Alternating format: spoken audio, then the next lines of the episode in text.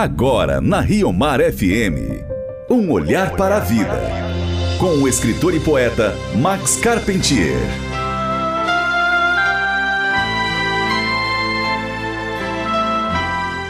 Vintes, falemos hoje um pouco sobre a eficácia da oração. É o nosso próprio catecismo que pergunta: de que maneira é eficaz a nossa oração?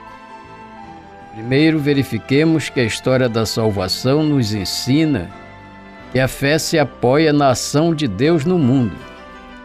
Então, como temos várias manifestações do Pai na história humana, entre as quais a paixão e a ressurreição de seu Filho, a eficácia da nossa oração está na certeza de que Deus está presente diante de nós.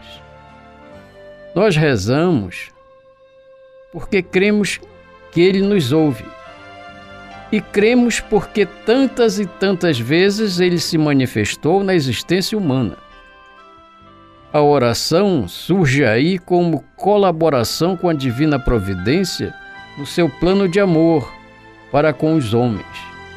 Ao orarmos, abrimos a porta que Deus colocou à nossa disposição para encontrarmos o seu amor.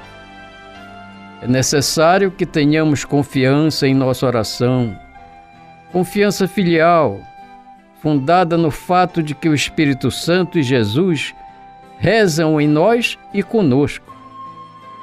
Nossa oração pode conter vários pedidos, mas a transformação do coração que reza é a primeira resposta ao nosso pedido.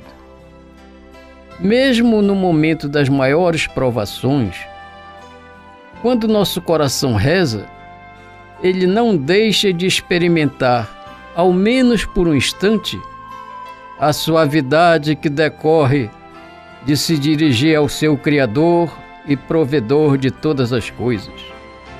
A partir daí se constata a eficácia da oração, a sua capacidade de colocar Deus no centro de nossas dificuldades e anseios. São Paulo escreveu: Orai sem cessar, sempre e por tudo dando graças a Deus Pai, em nome de nosso Senhor Jesus Cristo. Observemos, ouvintes, que não nos foi prescrito que vigiemos, trabalhemos e jejuemos constantemente. A nossa lei é rezar sem cessar. Diz o nosso catecismo que esse ardor incansável só pode provir do amor. Contra a nossa indolência e preguiça, o combate da oração é o do amor humilde, confiante e perseverante. O escritor Orígenes observou que, ora sem cessar, aquele que une a oração às obras e as obras à oração. Somente dessa forma podemos considerar como realizável o princípio de orar sem cessar. Ouvintes, três evidências da fé precisam ser lembradas. Primeiro, orar é sempre possível. São João Crisóstomo dizia: é possível até no mercado ou num passeio solitário fazer uma oração frequente e fervorosa sentados em vossa loja, comprando ou vendendo, ou mesmo cozinhando. Segundo, orar é uma necessidade vital, quer dizer, diz respeito à preservação da nossa vida mental e espiritual. Cada vez mais se comprova que ela exerce ação benéfica, inclusive sobre o corpo.